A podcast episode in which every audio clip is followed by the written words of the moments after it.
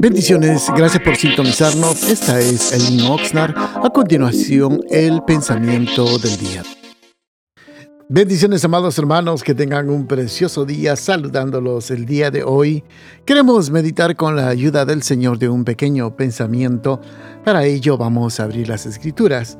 En el libro de los Proverbios, capítulo número 20, el versículo número 5 de la Reina Valera, como aguas profundas es el consejo en el corazón del hombre, mas el hombre entendido lo alcanzará.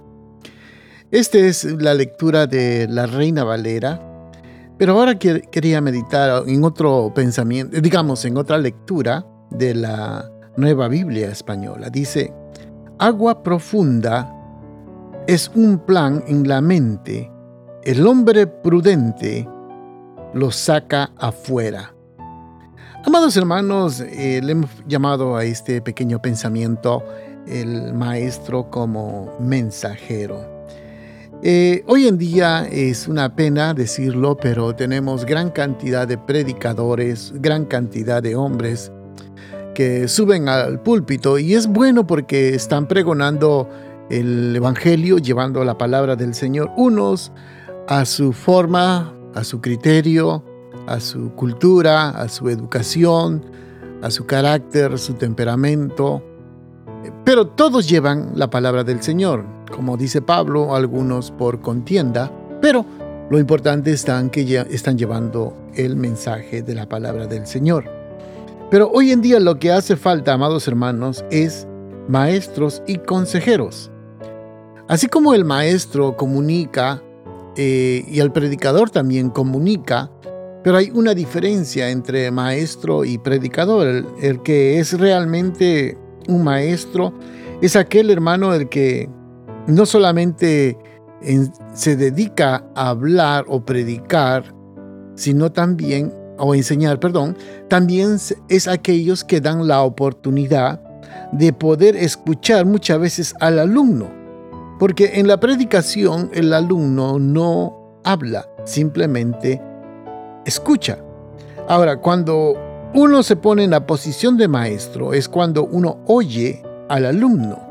Y eso es lo que hace falta hoy en día, donde realmente cuando hay un diálogo entre maestro y alumno, viene la época o viene el periodo donde uno reflexiona, uno puede discrepar, preguntar y acerca también uno puede notar, hermano, el estado emocional y las preocupaciones. Entonces, ¿qué es lo que nos hace falta hoy en día?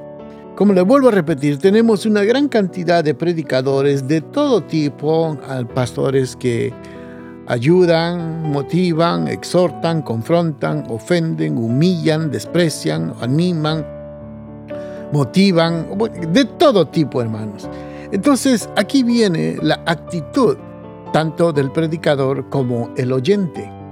Uno, si nosotros queremos como predicadores que los miembros de una congregación crezcan, maduren, avancen, tenemos que empezar nosotros a ponernos en la posición.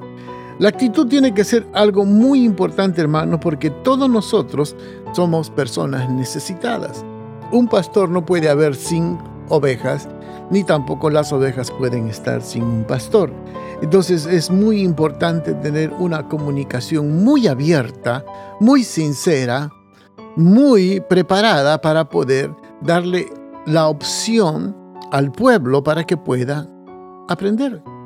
Lamentablemente, como le vuelvo a repetir, hermanos, carecemos de una educación psicológica, de una educación ética de parte de muchos de los pastores para darle la oportunidad a poder crecer, poder acercarnos, poder tratar con nuestra membresía. Entonces, ¿qué es lo que nosotros debemos de hacer? Es volver nuevamente a la palabra del Señor que nos dice, como aguas profundas es el consejo en el corazón del hombre. Pero que aquí viene la otra parte, mas el hombre entendido lo alcanzará. Como le vuelvo a repetir, nuestro mayor deseo es que todos logren aprender. Hace un tiempo atrás estuvimos meditando en la importancia de saber preguntar. Pero para saber preguntar hay que saber escuchar.